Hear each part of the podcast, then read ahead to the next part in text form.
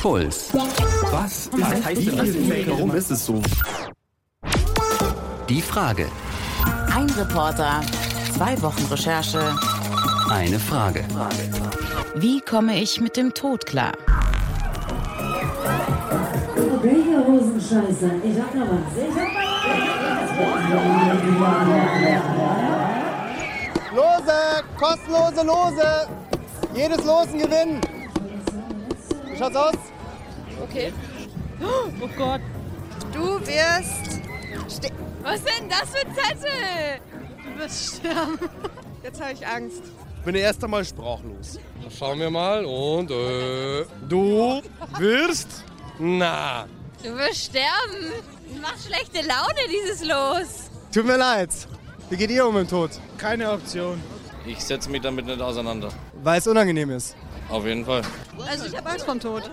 Ich finde das scheiße, dass ich danach weg bin und nichts mehr mitkriege, was hier so passiert. Macht ihr euch manchmal Gedanken über den Tod? Ja, oft. Ernsthaft? Du bist doch so jung. Ja und? Man denkt drüber nach. Man hört oft von Unfällen, wenn du auf der Autobahn fährst, äh, wenn dir das passiert. Ein super Kumpel von mir, der ist mit 18 gestorben. Die Polizei sagt, ähm, es war wegen Drogen. Er hatte wohl einen Film geschoben und ist dann halt ins Wasser gegangen. Mein Papa war Friedhofswärter, also bin ich mit dem Tod aufgewachsen. Das ist alles easy. Ich möchte wissen, ob man mit dem Tod klarkommen kann. Ja, kann man auf jeden Fall, weil irgendwann gehen wir alle und irgendwann treffen wir uns alle wieder. Glaubst du? Ja. You will, you will die? Ja. It's awful.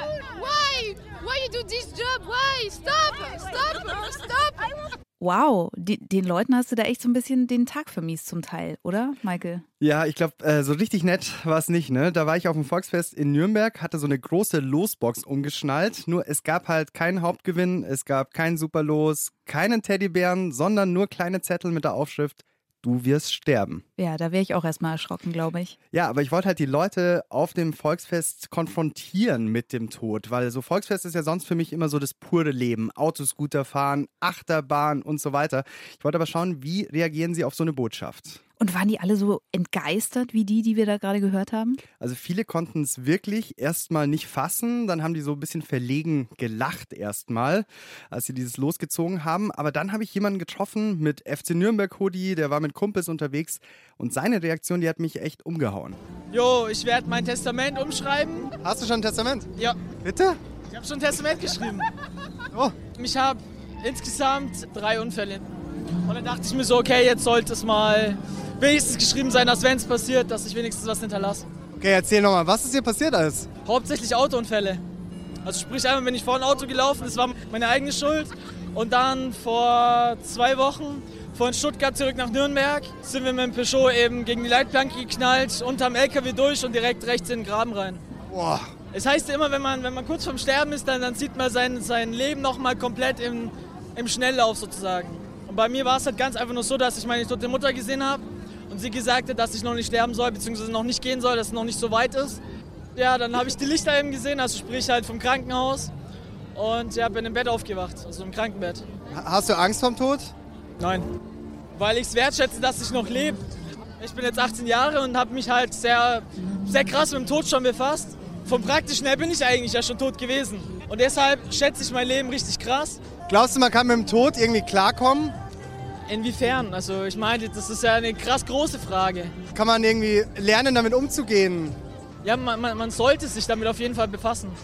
Und genau das tun wir heute. Ich bin Kaline Thürow, bei mir im Studio ist Pulsreporter Michael Badlewski. Unsere Frage heute hier bei Puls ist Auffühlen, zugegeben. Viele von uns stellen sich diese Frage ja gar nicht. Es macht halt einfach auch viel mehr Spaß, Pläne zu machen fürs Leben, als über den Tod zu grübeln. Und es ist ja auch ganz einfach eigentlich, nicht drüber nachzudenken, diese Frage immer wieder wegzuschieben. Ich habe den Eindruck, der Tod als Thema ist schon so ein Tabu. Wenn Bekannte oder Verwandte sterben, dann glauben viele nicht damit umgehen zu können. Darüber, dass wir alle sterben, redet auch niemand beim Feierabendbier. Und wenn doch mal jemand damit anfängt, dann gucken wir alle ganz gerne mal betröppelt auf den Boden. Dabei gibt es so viele Menschen, die gar keine Wahl haben. Die müssen sich mit dem Tod beschäftigen. Zum Beispiel Luise. Ja, wir sitzen ja in der Chemohölle. Bianca ist heute gekommen. Fressen wir Gummibärchen. Und nachher wird sich ausgeruht. Also um das nochmal ganz kurz zu erklären, bei mir, ich habe eine Hitler-Metastase und die drückt den Hauptbronchus zu. Heute fahren Mutti und ich das erste Mal Rollstuhl. Es gab auch schon ein paar Unfälle. Mutti, die von der Treppe gefallen ist. Interessiert niemand. Doch, doch, ich denke schon. Und wer weiß, vielleicht sagt ja mein Arzt nächste Woche, nee, äh, also das haben sie falsch verstanden, ist hier alles besser geworden. Das wäre natürlich super geil. Gut, ich höre jetzt auf. Genau, das ist Luise. Das ist ein Ausschnitt aus ihrem Videoblog, den wir gerade gehört haben. Die ist sehr aktiv im Netz. Sie hat 5000 Fans bei Facebook und ist auch bei YouTube. Ihre Seite heißt Chemo Elephant, aka Klopsy gegen den Krebs. Und übers Netz habe ich sie auch einfach entdeckt. Ja, und mir dann gleich den Link geschickt. Und ich muss wirklich sagen, Luises Videos sind wahnsinnig berührend, finde ich, weil man sieht, wie sie lebt, wie sie versucht, wirklich jede Sekunde, die sie hat, zu genießen. Aber gleichzeitig spricht sie eben auch darüber, dass es ihr nicht gut geht und äh, darüber, was der Krebs eben mit ihr macht. Voll. Ich wusste schon, glaube ich, nach dem ersten Mal, nachdem ich ein Video von ihr gesehen habe, diese Frau muss ich für die Frage kennenlernen und bin dann auch nach Leipzig gefahren, da wohnt sie nämlich. So. Hallo, ich bin Michael. Hi, Luise. Hi. Hi. Cool, dass wir Was? hier sein dürfen. Ja, cool, dass wir da sind. Ja, super. Wie wohnt Luise denn, Michael? Also wir sind da in der Wohnung ihrer Mutter. Das ist in einem ziemlich coolen Leipziger Stadtviertel. Es gibt Kaffee und Kuchen. Und Frieda, die Hündin, die ist auch da. In der Wohnung, da hängen ganz viele Bilder von Luise. Das sind auch ganz unterschiedliche Fotos von ihr. Auf manchen habe ich sie am Anfang auch echt nicht erkannt. Luise hat nämlich schon immer ganz viel mit ihren Haaren experimentiert. Ich hatte auch schon grün und jetzt dachte ich mir, ich mache mal blond. Aber jetzt muss ich mal konsequent bleiben und ich mal wieder einen Zopf machen. Wie ist es, wenn man die Haare dann verliert? Also ich fand ja verrückte Frisuren schon immer ganz cool und habe mich auch schon ein bisschen drauf gefreut auf die kurzen Haare, weil ich das schon immer ganz cool fand. Und ähm, dann habe ich Haare geklettet und dann hatte ich so die ersten Strähnen in der Hand und dann musste ich schon heulen. Also, aber halt einfach nur, weil ein, also weil es dann so offensichtlich auch für alle anderen wird. Also der Krebs guckt dich dann einfach immer im Spiegel an und nicht mehr man selbst. Man sagt ja immer, also man weiß nicht, wer man ist und, und durch den Krebs habe ich das aber ganz schnell dann gemerkt, wer ich wirklich bin und was ich auch ähm, kann. Weil ich halt früher immer so war, ja, das mache ich nächstes Jahr mal, sowas, ne? So ein Fotoshooting oder so, das hätte ich nie gemacht. Und durch den Krebs weiß man halt, okay, du, vielleicht kannst du das nächstes Jahr nicht mehr machen. Und jetzt mache ich es halt einfach und ähm, habe halt auch, bin halt selbstbewusster einfach geworden. Viele Fotos von Luise, die entstehen auch in einem Verein, der ihr total wichtig ist. Der heißt Recover Your Smile. Ist in München, ist gegründet worden von Barbara Stecker unter anderem, vor ein paar Jahren, nachdem sie selbst ihre Tochter Nana an Krebs verloren hat. Und bei Recover Your Smile, da werden Krebskranke eingeladen, einfach mal einen Tag mit Schminken und Fotografieren zu verbringen. Da entstehen echt also saukoole, bunte Fotos und die zeigen, dass man halt trotz Krebs noch schön sein kann. Mhm. Erzähl mal, wie das bei Luise eigentlich losging mit dem Krebs. Also Luise hat mit 23 die Diagnose Scheidenkrebs bekommen. Das war vor knapp drei Jahren. Jetzt ist sie 26.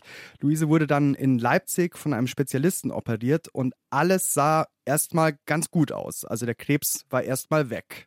Dann war Luise ähm, mit Freunden im Urlaub an der Ostsee und hat gemerkt, dass sie immer total geschafft und fertig ist. Also selbst so durch den Sand laufen, das hat sie total angestrengt.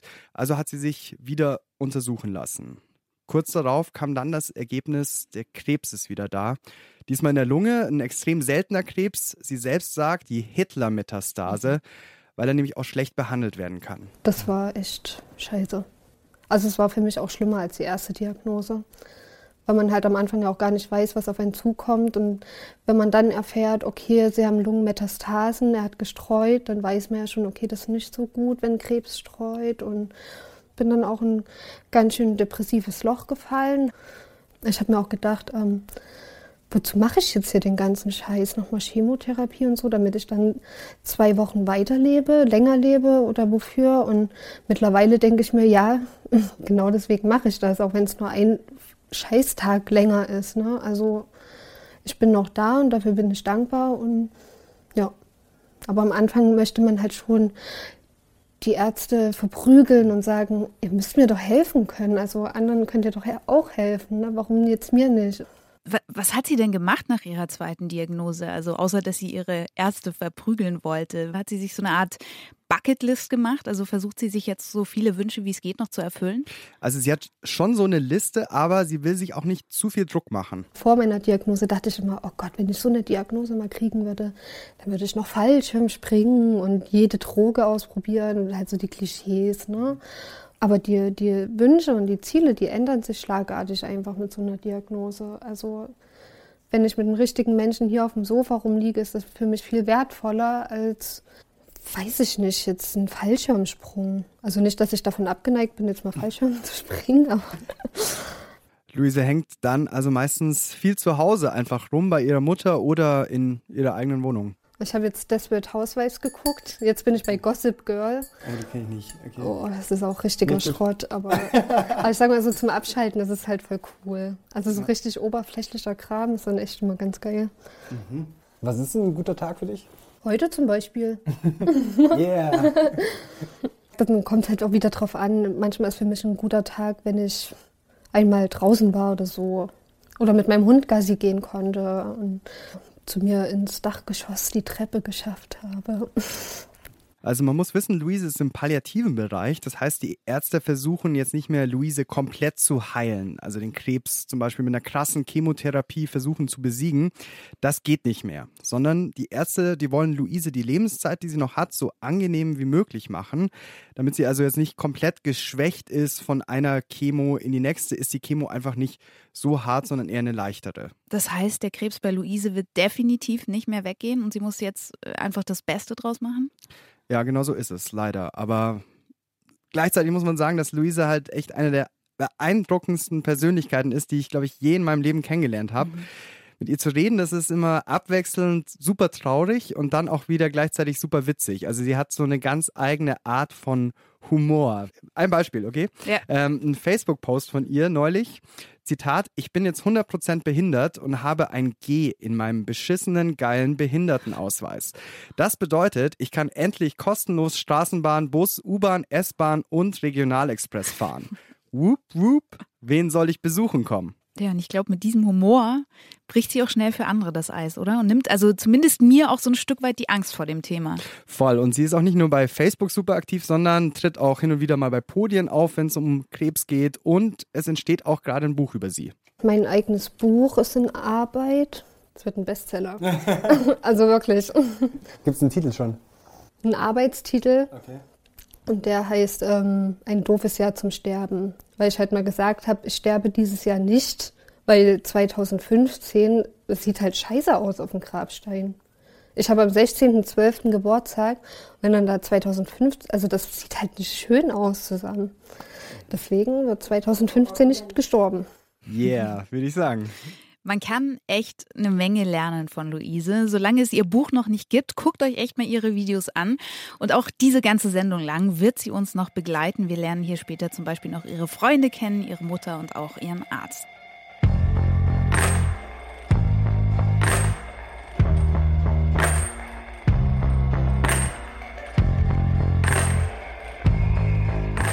Du kommst dahin, das Auto vom Autounfall war schon weg, aber es lagen noch die Teile rum. Und dann stehst du da, schaust den Baum an und du begreifst gar nichts. Aber du hast brutale Gefühle. Also du fühlst da, es wird eng, es wird weit, dir wird schwindlig, dir wird schlecht. Du denkst, jetzt musst dich erbrechen oder hast jetzt Durchfall. Also sämtliche Zustände. Und du kannst das aber alles irgendwie ertragen. Das läuft ab, wie wenn du einen Film anschauen würdest. Oh verdammt. Da hat jemand jemanden bei einem Autounfall verloren, oder? Genau, und wir fahren auch gerade an die Stelle, wo das passiert ist. Vor zehn Jahren war das. Ich bin unterwegs auf einer Landstraße in Bayern mit Angelika. Die hat hier nämlich ihren Bruder verloren. Da vorne links, der Baum ist schon auf der rechten Seite. Du siehst es noch nicht, aber ich sehe genau diesen weißen Fleck, wo die Rinde weg war oder immer noch weg ist. Und das siehst du auch wirklich zehn Jahre später noch. Genau. Und den hat er vollends geschafft. Der große Baum da. Genau. Hätte auch dazwischen fahren können oder wie auch immer, aber es war der Baum. Sollen wir mal aussteigen? Ja. Puh.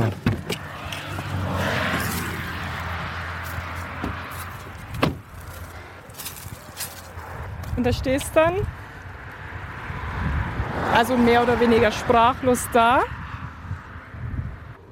es ist witzig, es ist ja oftmals gar nicht jetzt, dass ich sage, jetzt ist mein Bruder in Person präsent oder irgendwie so, sondern es ist einfach so Energie, die oder Schock, der da entsprechend durchläuft.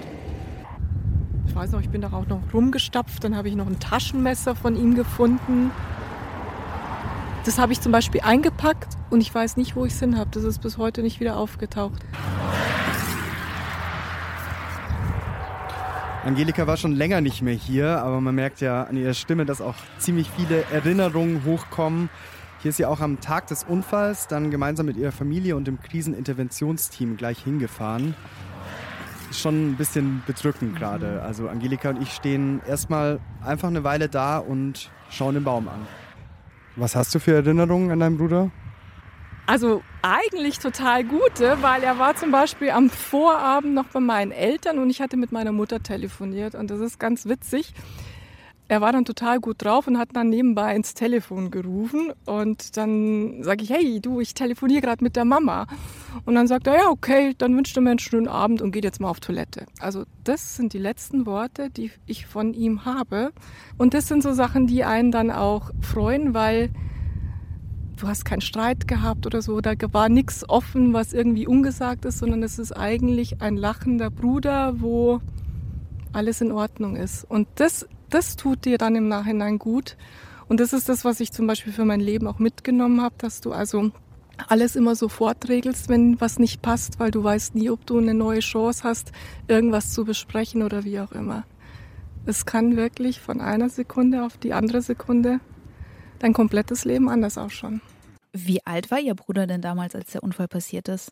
Also er war 28 Jahre alt, der hieß Helmut, die meisten haben ihn aber Helmi genannt. Der hat im Betrieb der Eltern schon mitgearbeitet. Es war ein ziemlich lebensfroher Typ. Sie hat mir auch viele Fotos von ihm gezeigt und Angelika denkt heute oft, dass er halt einfach fehlt. Und er fehlt dir auch jetzt, zehn Jahre später, nochmal ganz intensiv, weil wie zum Beispiel, er wäre jetzt Onkel geworden oder so, also wo ich, ich sage, hier hätte jetzt eigentlich einen Platz, wo ich ihn gerne hier hätte. Und das sind dann so Momente, wo es weh tut. Angelika hat mir auch erzählt, dass sie von der Beerdigung zum Beispiel eigentlich nichts mehr weiß. Die ganze Zeit des Trauerns war ziemlich hart für sie. Und noch eine Sache kommt hinzu. Also die anderen Menschen, hat sie mir erzählt, die wissen oft nicht, wie sie dann mit dir umgehen sollen.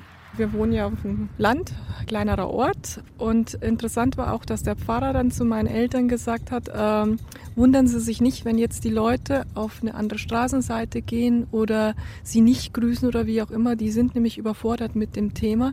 Die würden vielleicht gerne was sagen, aber wissen nicht, wie sie damit umgehen können. Und das ist jetzt ganz interessant bei mir. Also wenn in meinem Umkreis jemand stirbt, also ich greife halt zum Hörer, ruf an, bin einfach da oder, oder bring mal Kuchen vorbei oder irgendwie sowas. Weil wenn man immer nur sagt, ja, wenn du was brauchst, komm dann zu mir, das macht keiner. Also man muss dann schon aktiv die Hilfe anbieten. Man muss jetzt nicht jeden Tag den Tod vor Augen führen, aber dass es einfach die Möglichkeit besteht, dass man wirklich von heute auf morgen, von einer Sekunde auf die andere weg ist. Damit sollte eigentlich jeder rechnen und auch vielleicht auch so das Leben gestalten oder dann auch sich Gedanken machen, was ist, wenn ich tot bin? Die Angehörigen müssen ja dann Wohnung ausräumen. Meine Wohnung ist fast leer, also da ist nicht viel drinnen. Auch aus dem Grund, weil was ist dann damit, wenn ich mal tot bin? Echt so? Das hast du gelernt aus dem Fall quasi. Ja, so Sachen, genau. Oder auch ja einfach das, den, den Moment mehr genießen. Also man hetzt ja und denkt, ah, und jetzt mache ich erst das und das. Und für Reisen oder dieses kümmere ich mich später. Aber es gibt ja oftmals kein später. Thank you.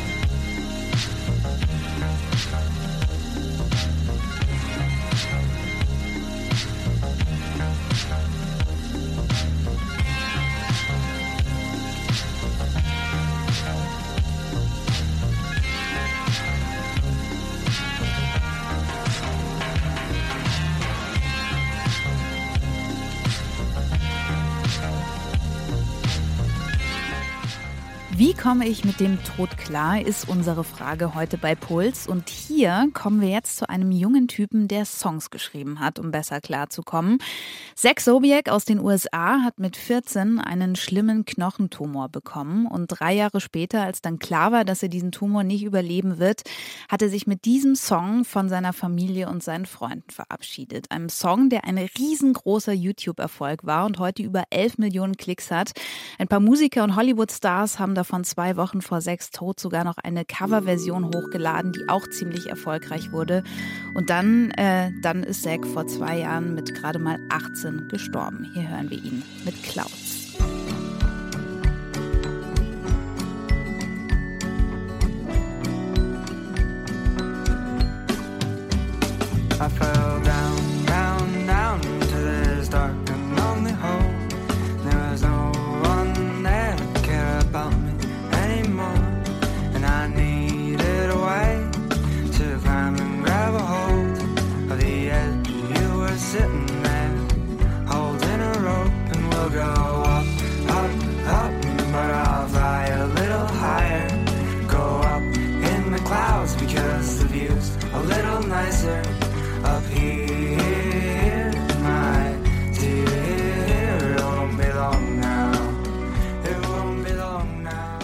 Won't be long now, it won't be long if only I had a little bit more time. Eigentlich hat Zach Sobiek diesen Song für seine Freunde geschrieben und für seine Familie, um sich von ihnen zu verabschieden.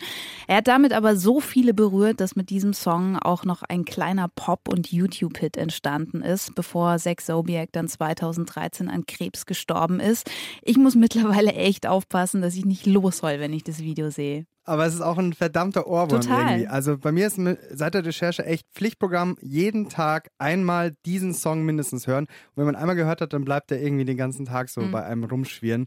Ist halt traurig und zuversichtlich zugleich. Ja, und genau das ist es, glaube ich. Das müssen wir jetzt echt mal sagen hier in dieser Sendung. Wir reden über den Tod. Wir hören hier aber vor allem wahnsinnig viel Lebensbejahendes, finde ich. Also bislang haben alle deine Interviewpartner Dinge gesagt, die wir eigentlich alle mitnehmen können in unsere Leben. Schiebt eure Träume nicht auf, stellt euch gut mit euren Mitmenschen, klärt Streits am besten sofort, solche Sachen halt. Ja, oder äh, müllt eure Bude nicht zu voll, lebt mit wenig. Das, was Angelika vorhin meinte, die ihren Bruder verloren hat. Jetzt gucken wir mal, wie es Luise in der Zwischenzeit so geht bei deinem nächsten Besuch bei ihr in Leipzig. Ah. Hallo. Hi Luise. Na? Hey. Hi. Alles klar? Ja? Hallo. Hallo. Ich bin Michael. Luise. Auch Luise? Achso, ja, Luise 1. Okay. Nicht Luise, Benny. Servus. Also wir sind zu Hause bei Luise. Ich habe mich voll gefreut, sie wiederzutreffen. In der Ecke steht ein fettes Sauerstoffgerät. Also wir sind diesmal wirklich in ihrer eigenen Wohnung. Da muss man Mhm. auch echt die ganzen Treppen hoch, bis man im Dachgeschoss ist. Und zu Besuch sind einmal ihr Kumpel Benny und ihre beste Freundin, haben wir gerade gehört, die auch Luise heißt. Ja, klingt doch nach einem eingeschworenen Team soweit. Vor allem mit Luise hängt sie ziemlich viel zusammen rum. Also sie machen viel Quatsch, die ziehen sich Kostüme an und posten es dann. Und wenn es Luise gut geht, dann machen die auch abends mal was. Wenn sie dann nicht so gut geht, dann liegen sie halt im Bett rum und glotzen. Kennen die sich schon lange, die beiden Luises? Nee, gar nicht so. Aber um zu merken, wie eng die beiden trotzdem schon sind, da musste ich ihnen nur eine Frage stellen, nämlich, wann habt ihr euch eigentlich kennengelernt? Am 26. Februar 2014. Weißt du noch so genau? Ja. Nein, das weiß ich nicht mehr, die Uhrzeit. Und ihr habt euch einfach kennengelernt und das war, hat so gematcht. Voll voller Luise. Ja. Also als ich halt letztes Jahr nach dem Krankenhausaufenthalt lag ich noch auf der Couch und da ging halt nichts, weil ich Lungenentzündung hatte und so. Und, und sie kam rein, wir haben Eis gegessen. Also sie hat sich halt gleich auf die Couch gelegt so, ne? Und mit unter die Decke. Wir haben gar nicht viel so, auch so geredet und weiß nicht. Also mit Luise ist es halt auch angenehm, mal nichts, zu- ja, nichts zu sagen, nichts zu machen, ohne dass es irgendwie komisch ist. Du merkst, Kaline, die beiden sind ziemlich Ja, eng. Best Genau. Friends Forever. So schaut's aus. Aber beim Treffen ist auch noch Benny da. Das ist ebenfalls ein super sympathischer junger Typ. Ist extra für das Treffen aus Schwäbisch Hall angereist. Er hat auch Krebs, und zwar Darmkrebs. Und er schreibt darüber einen Blog, der nennt sich Canceling Cancer. Und Benny ist übrigens auch ziemlich aktiv in dieser ganzen Krebsblogger-Szene. Okay, ich wusste gar nicht, dass es eine Krebsblogger-Szene gibt, aber klar, eigentlich äh, macht total Sinn. Ich verfolge da inzwischen total viele von den Blogs. Die heißen dann zum Beispiel Brustkrebs, Fight Like a Girl oder Svenja will leben. Also oft ist was einfach vom Namen, kämpft gegen den Krebs. Und es gibt einfach wahnsinnig viele. Da schreiben Menschen ganz detailliert darüber, welche Therapie sie machen zum Beispiel. Wie die Diagnose ausschaut, wie es sich damit lebt. Du kriegst dann Bilder aus dem Krankenhaus, von der Chemotherapie. Also wirklich alles, was man sich vorstellen kann. Und genauso haben sich auch Benny und Luise kennengelernt. Ich glaube, ich habe sie mal irgendwann angeschrieben, eben weil ich den Blog habe und äh, sie den Blog hat. Ja, also wenn man mal in der Materie drin ist, ist es krass, wie viele Leute man da kennenlernt doch. Ja, ich habe ja da mittlerweile auch so eine äh, Gruppe in Facebook gegründet, wo nur die äh, Blogger so unter sich sind, so eine Community und das ist echt krass, das sind mittlerweile schon 40 Leute und ja, da versteht man sich halt nochmal ganz anders wie so mit den Außenstehenden. Aber tut es gut, dann darüber zu schreiben? Muss man es rausschreiben? Einerseits, dass ich es für mich noch weiß, weil man auch vieles wieder vergisst. Ja, eben anderen zeigen, dass es auch, ähm, was bei mir ja relativ ja, gut gelaufen ist, so vom Verlauf der Krankheit, dass es eben auch Stories mit ja, Happy End, aber halt mit gutem Verlauf gibt oder dass man auch noch ähm, ja, zeigen kann, dass es immer Hoffnung gibt. Und irgendwie gegenseitig vielleicht sich auch Mut machen oder so? Klar, ja, das auf jeden Fall, oder? Also das Ja. hatte ich so immer das Gefühl, dass man das dann immer lesen kann, hey, und keine Ahnung, Ja. kämpf weiter, du schaffst Ja. es. Und Mhm. Aber das kam bei mir auch erst später dazu. Also ich habe jetzt auch nicht den Blog angefangen und dachte mir, oh ja, ich mache jetzt einen Blog, um anderen Mut zu machen, sondern das war auch eher für mich einfach. Und dann habe ich aber gemerkt, okay, cool, das macht ja anderen Mut. Und dann, also es hat sich halt so entwickelt. Luise nennt übrigens ihre ganzen Freunde, die auch Krebs haben, Krebsis. Und es klingt, als hätte sich ihr Freundeskreis mit den Krebsis seit der Diagnose ziemlich vergrößert. Sie hat viele neue Freunde gefunden, dafür haben sich aber auch ein paar alte verabschiedet. Also das hat sie auch ganz klar gemerkt, dass manche nicht damit umgehen können. Also bei mir war es zum Beispiel einmal so, eine Freundin hat gesagt, ich war im Krankenhaus und sie sagte dann, ja, sorry, ich habe gerade meine eigenen Probleme mit dem Studium und so. Und da dachte ich mir, okay, danke. Ähm, Also kann man ja haben, aber das war halt für mich irgendwie so voll ein Schlag in die Fresse. Oder meine damals beste Freundin meint halt auch, dass sie einen Fahrradplatten hat, sie kann jetzt nicht ins Krankenhaus kommen. Das sind so, so Ausreden, ne, die auch so offensichtlich, also wo es so offensichtlich eine Ausrede ist. Und das verletzt mich dann halt noch mehr. Luise konzentriert sich jetzt halt auf die Leute, die wirklich zu ihr stehen. Ja, verständlich. Aber es ist schon auch echt krass. Also wenn sich die alten Freunde plötzlich verabschieden, wenn es schwierig wird.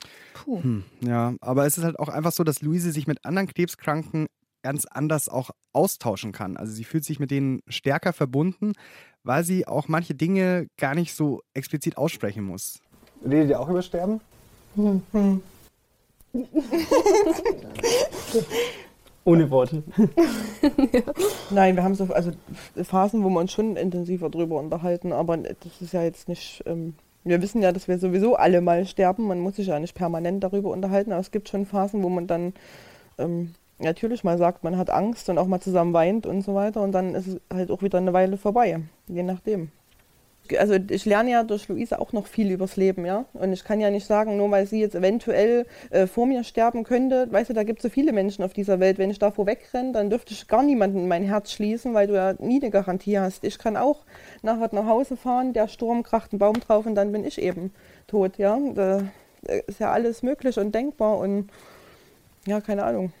Also ich habe da einen relativ, also natürlichen Bezug zum Tod, sag ich mal, ohne das, hm, ich kann, habe gelernt, damit umzugehen und weiß, ähm, das ist der Lauf der Dinge und wir haben eben auch kein Recht, 80, 90 zu werden, so ist es halt. Also da bin ich halt sehr rational, ja. Das klingt voll abgeklärt. Ja, ja, es ist aber auch so, So. es ist auch meine Ansicht halt so, wo ich sage, ich verstehe das immer nicht, also ich finde es zum Beispiel auch unverschämt, wenn dann so, also manchmal junge Menschen sterben auf den Krebsblocks und dann liest du, ja, sie hatten ihr ganzes Leben noch vor sich, wo ich sage, wer kann denn bewerten, dass ein Leben nicht erfüllt und reich war? Ja, klare Worte hier von Luises bester Freundin. Aber Clini, ich würde sagen, ähm, erstmal wieder genug über Sterben gesprochen. Das Problem ist nämlich gerade, dass Luise ganz schlecht Luft bekommt. Und deswegen hat sie auch morgen einen Termin in der Uniklinik in Leipzig. hier links dann. Mhm. Und was passiert jetzt? Die gucken in die Lunge. Aber ich schlafe ja zum Glück dabei. Ich will wieder besser Luft kriegen. Wie viele Stunden hast du schon hier verbracht, meinst du? Oh Gott. Tausend. So, da müssen wir uns jetzt wahrscheinlich unendlich lange weißgraue Gänge vorstellen. Den typischen Geruch, so nach Desinfektionsmittel und Kartoffelbrei. Unser Reporter Michael Badlewski begleitet hier die krebskranke Luise ins Krankenhaus. Wo genau sind wir da? Das ist die Uniklinik in Leipzig und das ist tatsächlich sowas wie Luises zweites Zuhause. Also da kriegt sie normalerweise die Chemotherapie. Heute aber steht ein Lungenfunktionstest an. Sie kennen das? Mhm. Schön gerade hinsetzen, bitte. Das müssen Sie in den Mund nehmen. Wunderbar, geht? Ja? Gut. Also da wird gerade das Lungenvolumen von Luise gemessen. Da kriegt sie ein Mundstück in den Mund und soll eigentlich ganz normal ein- und ausatmen und zwischenzeitlich dann ansaugen. Tief einatmen und schnell raus. Raus, raus, raus, raus, raus. Schnell ein und schnell raus die Luft. Raus, raus, raus, raus, raus, raus. Gut.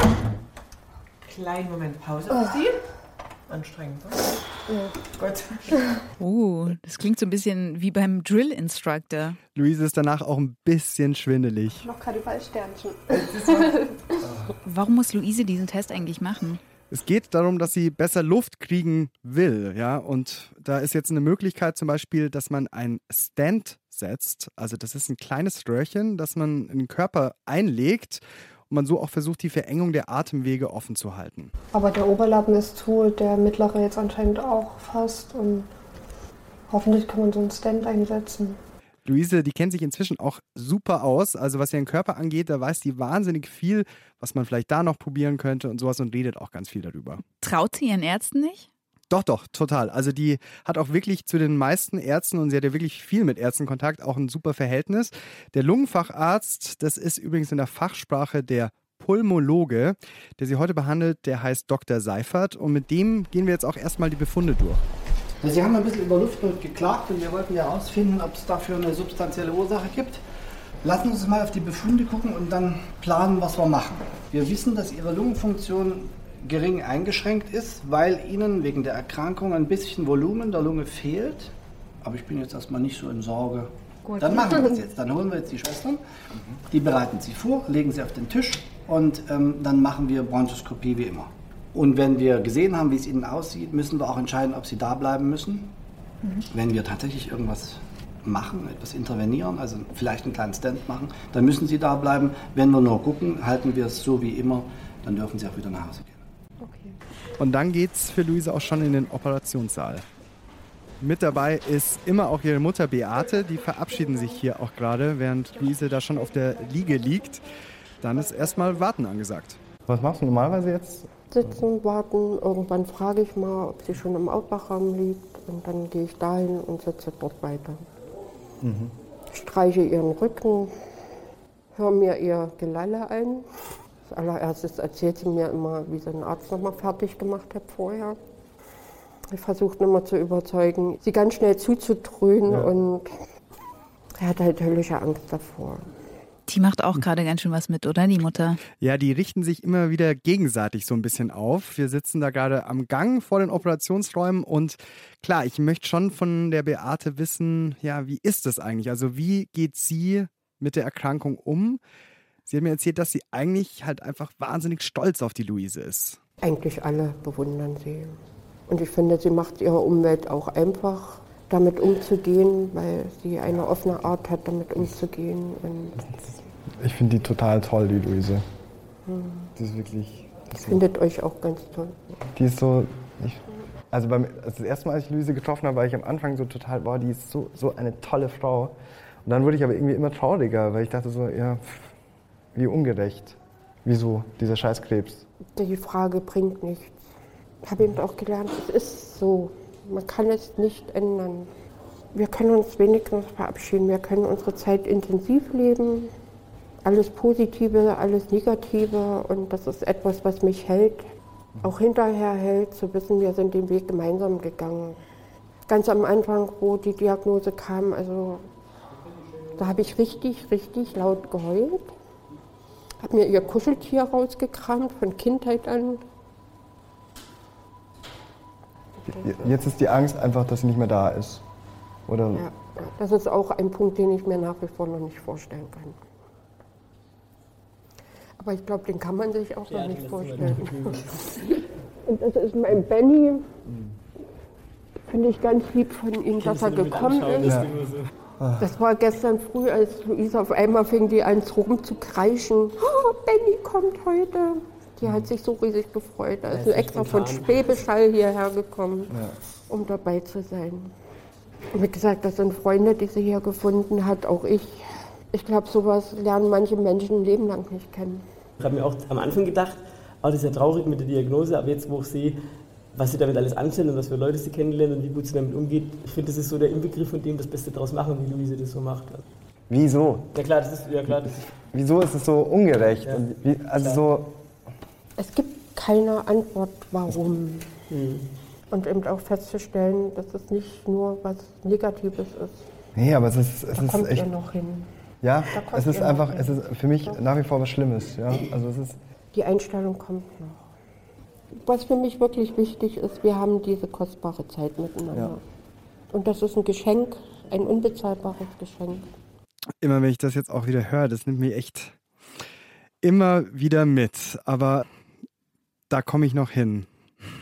Das ist krass, wie ich merke halt so, dass Beate und den Benny, der auch uns heute begleitet im Krankenhaus, so viel weiter sind im Umgang mit Tod und Sterben als ich. Mhm. Und was ist mit Luise? Kommt die jetzt auch langsam mal wieder aus ihrem OP raus?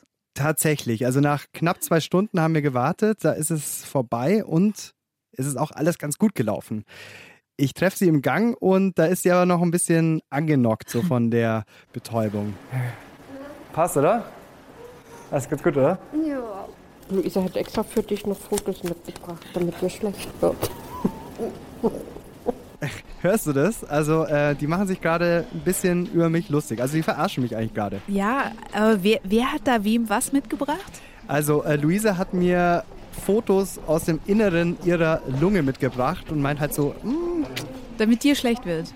ja, so ein bisschen. Also, die haben natürlich auch so ein bisschen gemerkt, dass ich die ganze Zeit mit einem bleichen Gesicht und immer bleicher werdendem Gesicht rumgelaufen bin. Man muss einfach mal sagen, Krankenhaus ist auch nicht so meine Welt. Tja, Michael, also ich glaube, das ist eine Welt, die sich die wenigsten aussuchen. Ähm, aber wie schaut es denn jetzt aus mit Luises Lunge? Ist da erstmal alles gut? Yo. Aber ich bin erleichtert. Also mir geht's richtig gut, weil der Befund gut ist. Also ich Ja. bilde mir ein, das sogar besser als letztes Mal. Ich bin auch happy. Also alle so einigermaßen happy. Luise darf auch gleich nach Hause und ich begleite sie dann sogar noch raus. Bist schwach. Ein bisschen. Aber cooler Rucksack. Was steht da? Fuck Cancer, Love Life. Den hat mir eine geschickt von meinem Blog. Die hat dir jemand geschickt? Mhm. Weil das ja mein Lebensmotto ist.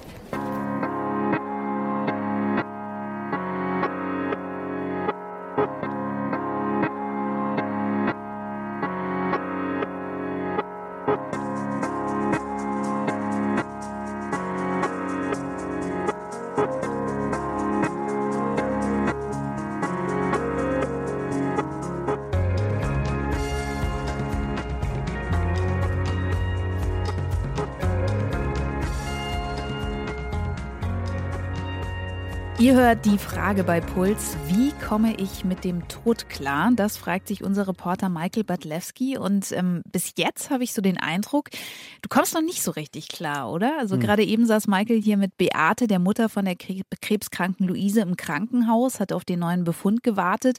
Und da warst du am Ende ja fast mitgenommener als die Mutter. Und äh, die hat dir dann auch prophezeit, Michael, die Einstellung, dass der Tod nicht nur was Schlimmes ist, sondern irgendwie auch seine guten Seiten haben kann, die wirst du irgendwann auch noch kriegen. Warum haderst du denn so krass mit dem Tod? Also ich glaube, das geht vielen so, oder? Also ich weiß ja, nicht. total. Aber was ist bei dir? Es ist einfach was komplett Unvorstellbares für mich. Also ich habe zwar auch Verwandte schon verloren, meine Opa und mein Uronkel auch in diesem Jahr, aber die Konfrontation mit diesem ganzen Thema Tod, die macht mich immer, immer trauriger so. Du hast auch noch nie einen Toten gesehen, gell? Mm, nee. Aber jetzt, für die Sendung, zum allerersten Mal. Ja, das musste irgendwie sein und ich habe mich dann tatsächlich eines Tages aufgemacht zum Bestatter. Ich bin Michael. Karl? Servus. Okay, das erste Mal beim Bestatter für mich. Ja. schwere erstmal wahrscheinlich der Schritt hier rein. Ja, ja, genau. Auch immer, wenn ich die so Leichenwägen sehe mit Bestattern, denke ich mir, Ja. oh, möchte nichts damit zu tun haben. Ja. Und warum hast du da Angst? Tod? Keine Lust auf Tod, oder? Ja, das verstehe ich. Darf ich mich mal umschauen bei dir? Ja, selbstverständlich. Weil da vorne sehe ich schon die Särge, Mann. Ist auch nur Holz und ist natürlich auch immer ganz. Da ist hoffentlich niemand drin. Nein, selbstverständlich nicht. Wir hören hier den Karl Denk, der hat einen schnittigen Anzug an und einen Dreitagebart dazu. Klingt jetzt auch gar nicht so friedhofsmäßig, muss ich sagen. Nee, wir sind in einem hellen Geschäft in München-Giesing. Da stehen trotzdem halt Särge rum, ist eben Bestatter, ist aber eine angenehme, freundliche Atmosphäre, kann man schon sagen. Und Karl Denk, der hat hier natürlich wahnsinnig viel oft mit Angehörigen zu tun, die sich um eine Beerdigung kümmern müssen. Aber er meint auch, das ändert sich gerade ein bisschen. Was wir aber tatsächlich heute viel haben, dass die Leute schon davor zu uns kommen und sagen, ich würde gerne eine Beerdigung regeln, wenn ich mal tot bin, dass äh, meine Wünsche so umgesetzt werden. Das sind verschiedensten Gründe. Wir haben manchmal Leute, die waren auf einer Beerdigung, die war einfach nicht so, wie sie sich das gedacht haben, dass es wird. Und haben gesagt, ich möchte nicht äh, irgendwann auch mal so bestattet werden. Und die kommen so wie du rein, suchen sich den Sarg aus, schauen sich das alles an. Hast du dir auch schon Gedanken gemacht? Ja, schon klar. Ich habe zwei Kinder und eine Frau und da denkt man sich schon auch, was mit einem mal selber ist. Ähm, letztendlich bin ich mir auch noch nicht hundertprozentig sicher. Ich ändere das immer wieder. Und ob eine Erd- oder Feuerbestattung, da bin ich mir zum Beispiel noch nicht hundertprozentig sicher. Aber wieso Bestatter? Also was, was ist, interessiert dich an dem Beruf? Also ist doch schrecklich. Nein, überhaupt nicht. Das ist ein sehr, sehr erfüllender Beruf. Also ich finde, es ist genau das Gegenteil. Ich äh, höre das ja auch immer wieder, wenn man Leute neu kennenlernt. Ah, es ist ein Bestatter, wie, wie, da ist man den ganzen Ja. Tag mit traurigen Menschen zusammen. Ich wollte auch nicht gleich in den Beruf gehen. Ich habe äh, anfangs auch was anderes studiert und auch was anderes gemacht. Und ja, dann habe ich irgendwo gemerkt, das fehlt mir, dieser Bezug zu Leuten und Menschen. Und dann haben wir, oder ich habe mich dann entschlossen, nochmal in diesen Beruf zu gehen und neu anzufangen. Vor knapp zehn Jahren jetzt schon wieder. Auf wie vielen Beerdigungen warst du denn schon? Also ich habe es mir heute auch schon überlegt, ähm, ich denke schon bestimmt über 1000 Stück. Über 1000 Stück. Okay. Und er hat dann natürlich auch schon wahnsinnig viel erlebt auf den ganzen Beerdigungen. Also wahrscheinlich abgesehen von üblichen. Ich denke bei Beerdigungen immer erstmal an traurige Musik. Alle haben so einen Kloß im Hals, gucken auf den Boden, während der Pfarrer mit einem Beben in der Stimme vom ewigen Leben spricht oder so. Karl Denk hat auf jeden Fall schon ganz andere Trauerfeiern gesehen. Er sagt, manche Leute zum Beispiel, die malen den Sarg an, bei anderen gibt es dann wieder Schnaps und er findet es halt immer gut, wenn man sich was einfallen lässt, was auch zu der Person einfach passt. Also da gibt es keine No-Gos bei einer Beerdigung, sagt er.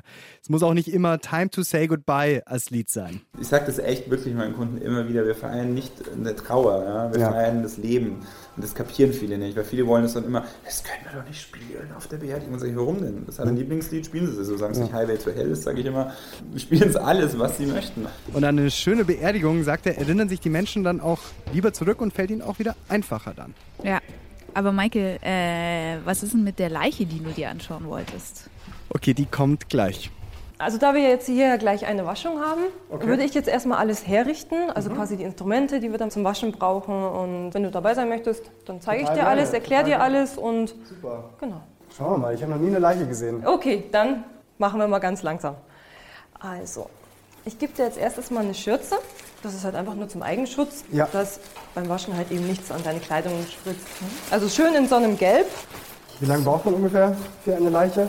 Ja, eine Dreiviertelstunde. Dreiviertelstunde? Ja, doch. Du, du, du. Dann würde ich sagen, holen wir den Verstorbenen. Okay, das ist jetzt echt die Stelle, die kenne ich nur aus dem Tatort. So, das ist die Kühlung.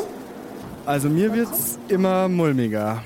Ich sehe zwar noch keinen Körper, die Leiche ist noch zugedeckt, aber es ist absurd. Aber da ist doch jemand, der immer so nett nachfragt und sich um dich kümmert und so. Ja, das ist die Petra, die arbeitet für das Bestattungsinstitut und sie sieht mir, glaube ich, einfach an, dass das für mich schon eine echte Konfrontation ist. Also ist es halt einfach. Da liegt eine zugedeckte Leiche und die muss jetzt auch noch auf dem Behandlungstisch. Puh, okay. Ja, für euch ist das alles ganz normal. Ja. Für mich ist es echt. Okay, also erstmal entkleiden wir den Verstorbenen. Dann nimmst du Mama mal mia. den Arm. Boah, ganz, Und dann- ganz kalt. Ja. Ganz kalt. Dann ziehen wir das Hemd aus. Also wir würden erstmal alle Verbände auch abmachen. Krass. Jetzt verstehe ich auch, wieso man die Handschuhe braucht. Das ist halt Eigenschutz auch. Ne? Ja. Und wer ist das, der da vor euch liegt? Das ist eine ältere Frau, ich würde so schätzen zwischen 70 und 80. Also man kann schon sagen, für Petra ist es eher Routine. Das war relativ frisch dann, wahrscheinlich an einer Operation verstorben oder kurz danach. Wahrscheinlich kurz danach, ja. Ja. Ich nehme mal an. Und, weil sie wurde ja noch reanimiert. Ach, das siehst du dann auch hier. Mhm, Genau, das sieht man dann. Dann würden wir sie jetzt nochmal abwaschen. Mhm. Magst du das machen? Klar. Warm oder kalt? Als wurscht, wurscht wahrscheinlich. Kalt. Wurscht ist es nicht. Musst eigentlich immer so vorgehen, quasi wie wenn du es bei dir selber machst. Gibt es da Und Sachen, alles- die für dich besonders hart sind? Es ist halt immer natürlich schwieriger oder, oder nicht so einfach, wenn es jetzt halt zum Beispiel Kinder sind, junge Menschen. Aber es ist unser Job und wir müssen da halt auch differenzieren. Und wenn wir das nicht machen würden, dann könnten wir den Job nicht machen. Das hört sich vielleicht ein bisschen hart an, aber so ist es nicht gemeint, weil wir müssen uns ja auch auf eine Art und Weise schützen. Und klappt das? Das Oder- klappt. Echt? Ja. Dann Gehst du nicht nach Hause und denkst dann noch, oh, Nein. gar nicht? Nein. Riecht's da eigentlich komisch in dem Raum, wo Leichen gewaschen werden? Nicht sonderlich, also vielleicht ein bisschen nach Desinfektionsmittel, damit wird nämlich die ganze Leiche eingesprüht. Also eigentlich so ein bisschen wie im Krankenhaus wahrscheinlich, oder? Ja, es hat schon was Klinisches, aber also es stinkt auf keinen Fall oder so. Die haben auch so lauter so kleine Spezialwerkzeuge, also schon ein bisschen wie im Krankenhaus, wie vielleicht eine ganz, ganz kleine Operation. Das Ungewöhnliche ist aber wirklich für mich die Kälte. Also die Leiche, die wird vorher bei 5 Grad gekühlt. Die Leichenstade, die ist auch schon ausgeprägt, das ist auch super ungewöhnlich, aber die kann man dann mit so ein paar Handgriffen lösen. Und ich muss sagen, insgesamt ist es einfach toll, wirklich Petra zu beobachten, mit welcher Ruhe und auch so Selbstverständlichkeit sie da einfach rangeht. Sie mag auch, das merkt man, ihren Job wirklich gerne. Es ist halt einfach auch eine Dienstleistung, Dienstleistung gegenüber dem Verstorbenen und Dienstleistung auch gegenüber den Angehörigen, weil wir gewährleisten halt eben, dass die Angehörigen nochmal Abschied nehmen können von dem Verstorbenen, der halt auch wirklich ordentlich hergerichtet ist und dass sie auch keine Angst davor haben müssen. Wenn man sich vom Verstorbenen verabschiedet, ist das, ist das auch ganz wichtig für die Trauerpsychologie. Ne? Es ist auch schön, wenn sie dann sagen, so ja, so war es, so hat es ja ausgesehen, du hast deine Arbeit gut gemacht, das ist halt auch wichtig.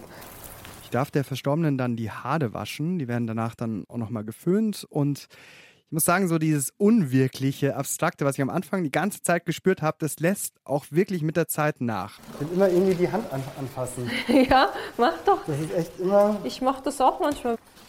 Dann würden wir sie jetzt in den Sarg rüberheben und dann würden wir halt quasi nochmal eincremen, die Hände Ja. eincremen. Das ist jetzt auch okay für dich, oder? Ja, also es ist, wird normaler. Also ich würde Mhm. jetzt nicht sagen, dass ich mich morgen bei euch bewerbe, aber es wird normaler.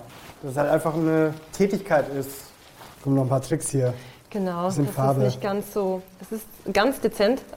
Da gibt es nämlich wirklich ein paar Tricks, also Puder, klar, aber es gibt auch Augenkappen, die man einfach so unter die Augen der verstorbenen Person legt und dann wirkt das auch alles gar nicht mehr so eingefallen. Und wie sieht die dann aus am Ende, die Leiche? Also die Leiche hier sah dann am Ende echt gut aus, finde ich. Also äh, klingt blöd, aber es ist wirklich eine Arbeit, die sich total lohnt. Am Ende schaut die Person dann einfach friedlich, zufrieden aus und das ist dann auch der Moment, wo die Petra zufrieden ist. Aber es ist schon schön der Unterschied von vorher zu nachher immer, finde ich. Ja. Wenn man dann halt dann, dann die Haare gewaschen hat, dann die eigene Kleidung angezogen hat. Das macht doch vieles aus, finde ich. Das ist einfach noch mal was anderes. Und vielleicht auch für die Angehörigen selber also auch noch mal ein gutes Erlebnis. Zum Einfach noch mal so. Verabschieden. Ja, genau. Am Ende kann ich zwar immer noch nicht so richtig fassen, was ich da gerade gemacht habe. Also ich sitze mit der Petra da nach der Leichenwäsche gerade draußen. Aber ich muss echt sagen, das war eine verdammt intensive Erfahrung. Und intensiv bleibt es auch gleich noch hier in der Frage. Wir wollen nämlich noch mal ganz genau wissen, was passiert da eigentlich, wenn ein Mensch stirbt? Was macht der Körper dann genau? Darüber sprechen wir gleich.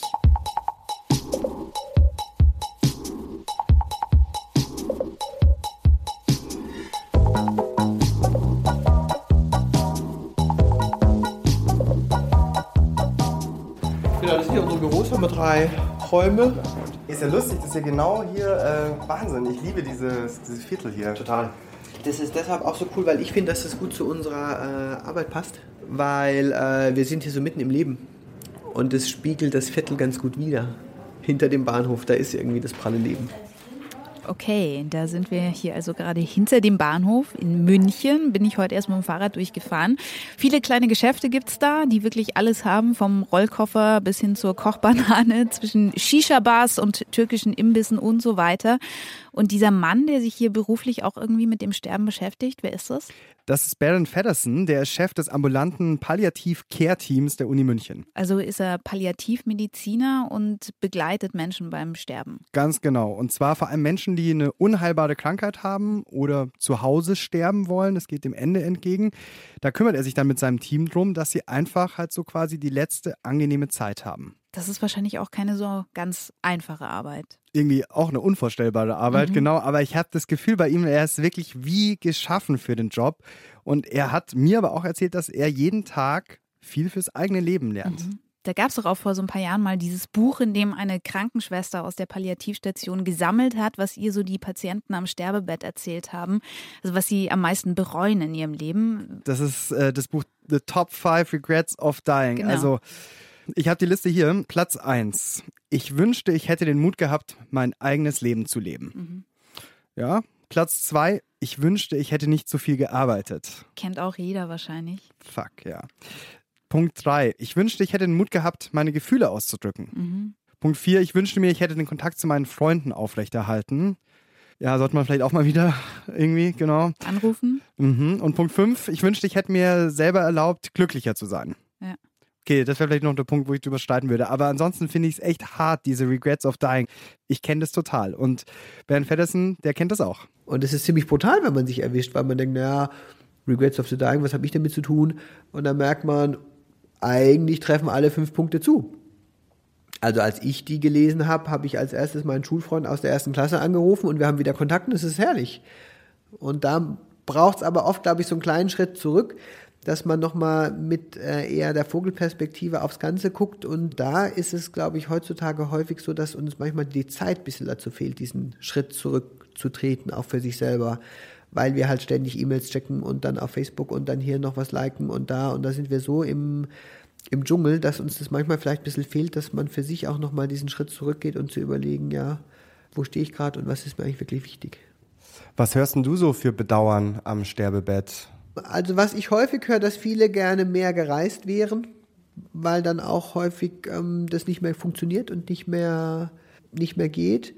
Was ich schon häufig auch höre, dass viele so das Gefühl haben, sie wär, hätten nicht so richtig das Leben sich selbst getreu gelebt, wären lieber sie selber gewesen, also auch noch ehrlicher zu sich selber. Aber im Prinzip höre ich sehr viel von, von diesen Top 5, die da von dieser australischen Krankenschwester rausgekommen sind. Das sagt Berend Feddersen, der ist Palliativmediziner. Und was ich bei der Sendung gelernt habe, ist, dass die ein bisschen anders drauf sind als die meisten Ärzte. Also Palliativmediziner, die wissen, dass sie ihren Patienten nicht mehr helfen können. Sie können die nicht mehr heilen und deshalb haben sie einfach deren Lebensqualität am Ende im Blick, dass es ihnen in der letzten Phase einfach gut geht, dass sie zum Beispiel auch ganz wichtig keine Angst vorm Sterben haben müssen. Und dieses Sterben, ist das eigentlich bei allen gleich oder zumindest ähnlich? Kann man sagen, was da genau passiert im Körper, wenn jemand stirbt? Das kann man. Bernd Feddersen, der merkt nämlich an ganz unterschiedlichen Körperanzeichen, wenn es dann so richtig ans Ende geht. Also rein technisch gesehen ist für uns die Sterbephase sind so die letzten drei Tage. Das ist auch eine Phase, die wir ganz gut erkennen, weil sich da manche Körperfunktionen einfach nochmal sehr deutlich verändern. Und das ist wiederum hilfreich, weil wir dann auch das Angehörigen mitgeben können, dass die das dann auch wissen, weil das ist ja ganz wichtig. Generell ist es so, dass der Körper zieht sich primär alles aufs Wesentliche zurück. Das heißt, der ganze Kreislauf, wir sagen dazu, der zentralisiert. Das heißt, es werden hauptsächlich die lebenswichtigen Organe versorgt, wie die Lunge, das Herz, das Gehirn. Das heißt aber auch, dass zum Beispiel an Armen und an Händen, Füßen, dass da weniger Blut hinkommt und weniger Sauerstoff. Das heißt, die werden, die verfärben sich häufig, werden entweder ganz weiß, werden kalt. Dann ändert sich die Atmung. Manchmal ist es so, dass Patienten diese sogenannte Rasselatmung bekommen. Das ist relativ wenig Flüssigkeit, die aber strategisch ungünstig sich ansammelt zwischen den Stimmlippen. Und mit jedem Atemzug beim Ein- und Ausatmen kommt dann so ein Rasseln. Und es ist extrem wichtig, dass wir das wissen, erkennen und auch im Vorfeld den Angehörigen schon sagen. Weil die Angehörigen, wenn die das nicht wissen im Vorfeld, die haben das Gefühl, der ertrinkt jetzt innerlich. Und das ist was Furchtbares. Patienten sind ja manchmal dann auch noch kontaktfähig und wir können mit denen sprechen. Die haben mir bisher immer alle gesagt, dass die keine Atemnot haben. Also die leiden da gar nicht so drunter. Das ist eher was, was die Angehörigen äh, dann betrifft und was für die schwierig ist. Und wenn die das dann aber wissen, dann ist es so hilfreich. Und das ist, glaube ich, auch wichtig, dass man weiß, dass das ein Zeichen ist, was uns dann schon zeigt, dass es jetzt ähm, wirklich aufs Ende zugeht. Für mich übrigens auch noch ein echter Aha-Effekt. Also viele Menschen haben im Sterben scheinbar noch so eine ganz große Unruhe. Die wollen dann nochmal raus aus dem Bett aufstehen. Und da ist so ein Tipp oder ein Trick, da soll man sie einfach quasi an den Bettrand setzen. Dann können sie mit den Füßen den Boden berühren und fühlen sich dann auch nochmal geerdet ist sofort notiert bei den praktischen Tipps, die du uns hier auf den Weg gibst in der Sendung. Okay, und der Baron Feddersen, der wird irgendwann, ich hoffe in sehr, sehr, sehr, sehr, sehr langer Zeit, auch mal wahrscheinlich die Luise betreuen. Die beiden kennen sich nämlich über den Verein, den ich mal ganz am Anfang der Sendung erwähnt habe. Mhm. Recover Your Smile, oder? Mhm. Da, wo Luise auch das Fotoshooting gemacht hat. Ganz genau. Und ich wollte von ihm dann natürlich, wenn ich schon mal da bin, von ihm wissen, wie er ja findet, dass Luise mit ihrer Krankheit umgeht. Weil die Luise, die macht, glaube ich, ziemlich viel und hat aber für sich ein ganz gutes Feeling, wann sie was machen kann. Das finde ich einfach schön, weil die da mit dem Thema einen offenen Umgang hat. Und die bauen zwar auch immer so ein bisschen zwischen Hoffnung und äh, was geht noch, was könnte noch gehen, ah, was geht gerade nicht äh, hin und her, aber das ist ganz normal und ich finde, dass die da schon auch wirklich versucht, noch vieles in Anführungsstriche rauszuholen und das sehr bewusst äh, zu genießen und dass es dadurch für sie sehr intensiv wird.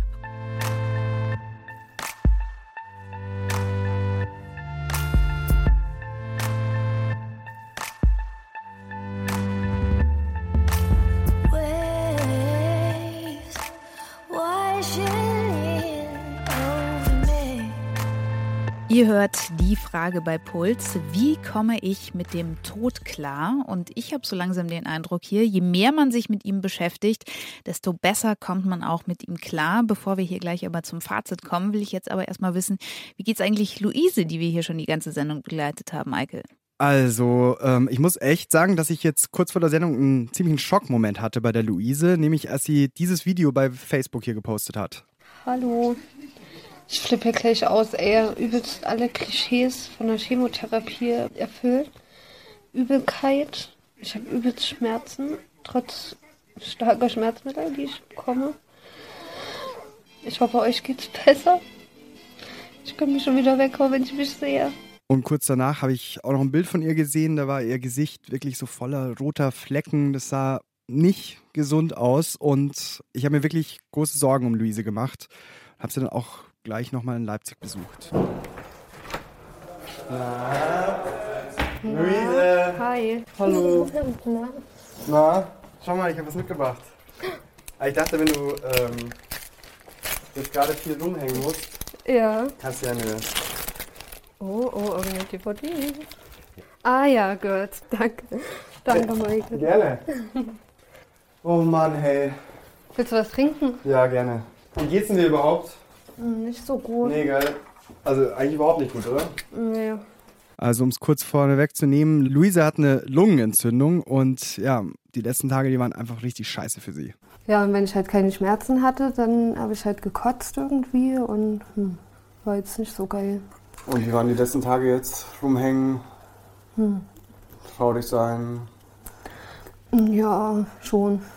Hm. Hey, bin nämlich nicht so eine große Kämpferin, wie mal alle sagen. Nee, siehst du doch, wenn's, also sobald es mir ein bisschen schlechter geht, dann sitze ich auch nur da und heule. Ja. Aber ich habe extra meine schönste Leggings heute an. in der Tat.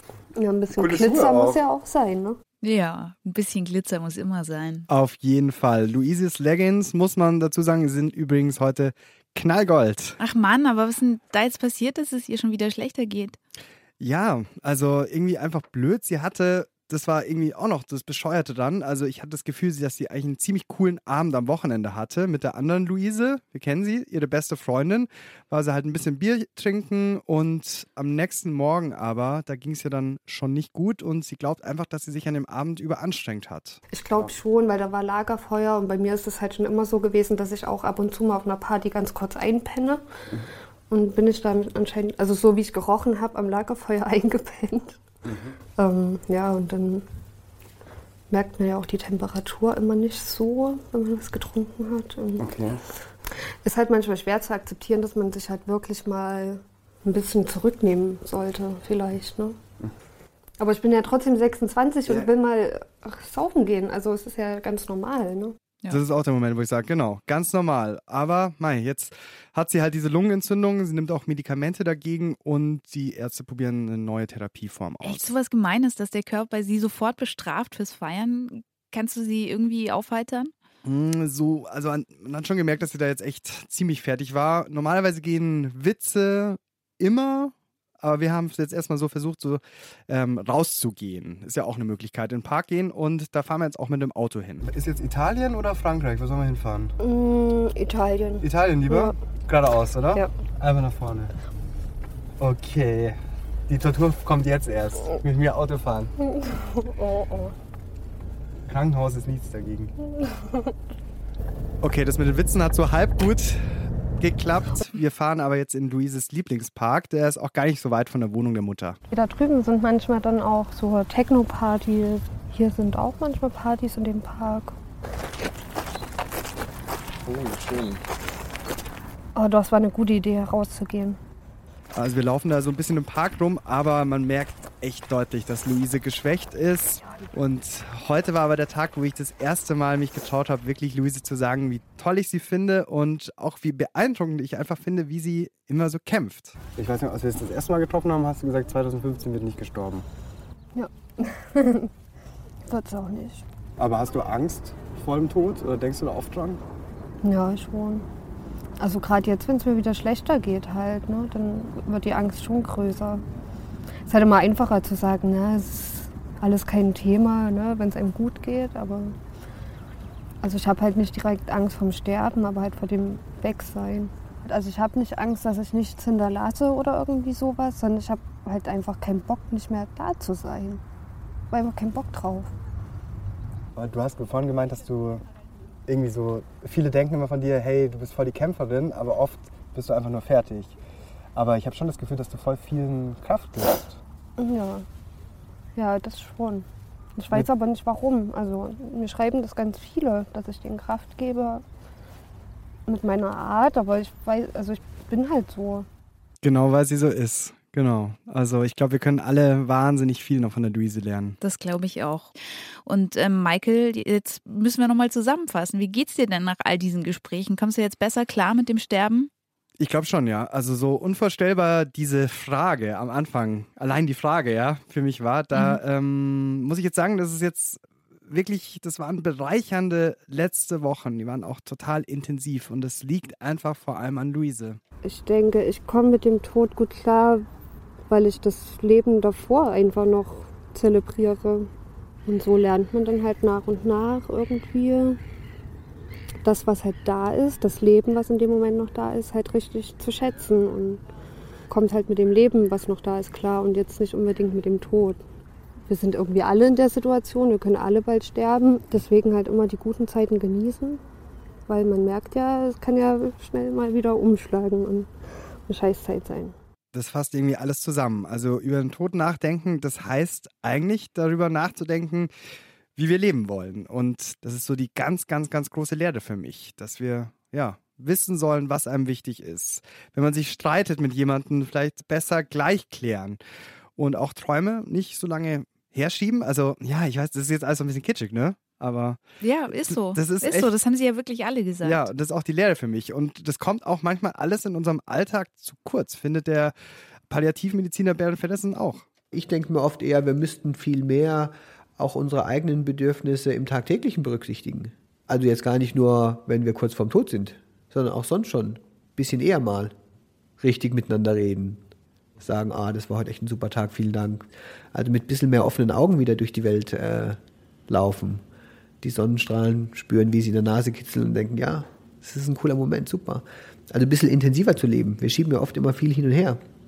Eigentlich völliger Quatsch. Hm. Sonnenstrahlen auf der Nase spüren. Klingt auch saukitschig, aber merke ich mir. Genau, ich sag also jetzt nach der Sendung, man kann mit dem Tod klarkommen, auch wenn es schmerzhaft ist, aber dieser ganze Schmerz, der lässt sich einfach nur lösen, wenn wir öfter drüber reden. Und das haben wir getan. Das war die Frage, wie komme ich mit dem Tod klar? Reporter Michael Badlewski, Moderation Kaline Thüroff. Co-Autor Tobias Henkenhaf. Redaktion Till Ottlitz. Kameraton und Schnitt Robert Stöger. Audioproduktion Simone Halder. Und online Frank Seibert. Ich kann euch noch sagen, werdet unsere Freunde auf facebook.com slash die Frage. Da könnt ihr auch hinter die Kulissen der Sendung gucken. Wir posten da auch ständig Bilder und Videos von unseren Recherchen. Und noch mehr Adressen, geht doch mal auf diefrage.de, wenn ihr Luise, ihre Freunde und Michael im Video sehen wollt. Denn es gibt äh, großartige Neuigkeiten, falls ihr die noch gar nicht mitbekommen habt. Unser aller Lieblingssendung, die Frage, gibt es jetzt auch als amtliche TV-Doku und äh, die neue Folge, die findet ihr immer auf diefrage.de. Und am Schluss äh, möchte ich einfach nochmal Danke sagen. Also danke an Luise, an ihre Familie, an ihre Freunde. Danke, danke, danke, dass du uns in dein Leben reingelassen hast und wir diese Zeit jetzt auch einfach mit dir teilen durften. Ich habe wahnsinnig viel von dir gelernt, Luise. Nicht zuletzt diese alte indianische Weisheit. 2015, es sieht halt scheiße aus auf dem Grabstein. Deswegen wird 2015 nicht gestorben.